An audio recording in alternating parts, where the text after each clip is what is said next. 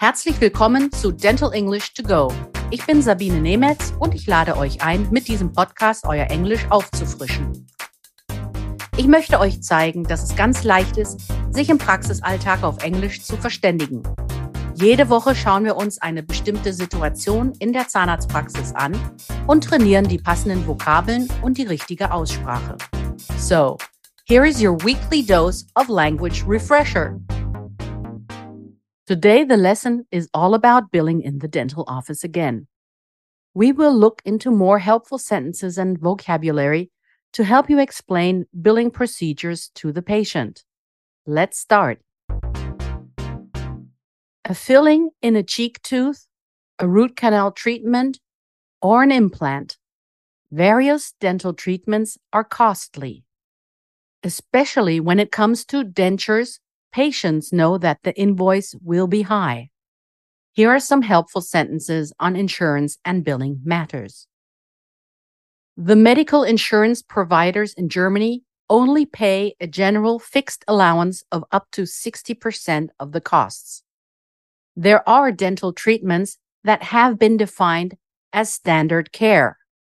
Für die Grund- und Regelversorgung kann man auch sagen Basic and Regular Care.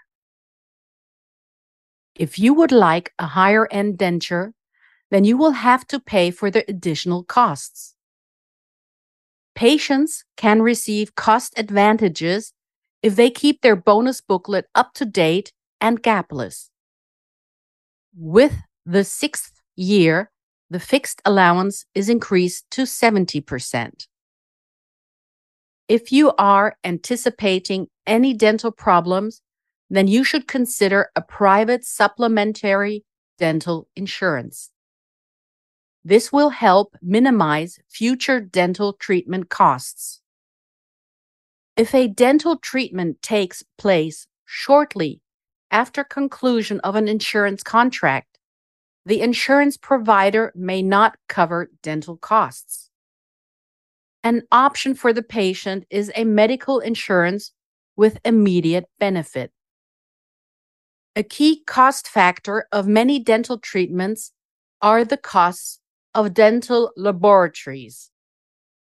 Our dental office collaborates with an excellent dental lab, which creates high end dental work. Dental labs are not subjected to any fixed scale of charges. Experience shows that a large share of the dental treatment costs is allotted to the dental lab. The costs of the dental lab are the only variable costs within the statutory dental insurance.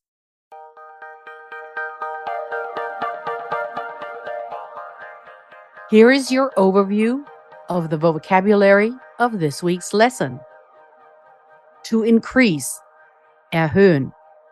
To anticipate, etwas vorausahnen voraussehen. To minimize, gering halten. To be allotted to something, auf etwas entfallen. Higher end, höherwertig. Gapless, lückenlos. Dentures, Zahnersatz oder Zahnprothese. Lump sums, Pauschalen. Fixed allowance, Festzuschuss. Additional costs, or you can also say added expenses, Zusatzkosten. Cost advantages, Kostenvergünstigungen. Supplementary dental insurance, Zahnzusatzversicherung. Immediate benefit, Sofortleistung dental laboratories or dental lab, Dentallabor. Fixed scale of charges, geltende Gebührenordnung. Das war unsere Lesson für diese Woche. Nächste Woche vertiefen wir das Thema Abrechnung weiter. Wenn ihr noch mehr Dentalenglisch trainieren wollt, empfehle ich euch mein Buch Dental English, erschienen im Quintessenz Verlag oder auch die Monatszeitschrift Team Journal. Hier findet ihr in jeder Ausgabe eine Übung. Vielen Dank fürs Zuhören. Wenn es euch gefallen hat, dann abonniert diesen Podcast. Es gibt jeden Montag eine neue Folge. Überall, wo es Podcasts gibt. Wenn ihr Fragen habt, dann schreibt auf Instagram oder an podcast.quintessenz.de. Alle Links und Adressen findet ihr auch in den Show Notes. Ich sage goodbye and see you next week. Das war Dental English to Go mit Sabine Nemetz, der Englisch-Podcast für den Praxisalltag. Ein Quintessenz-Podcast.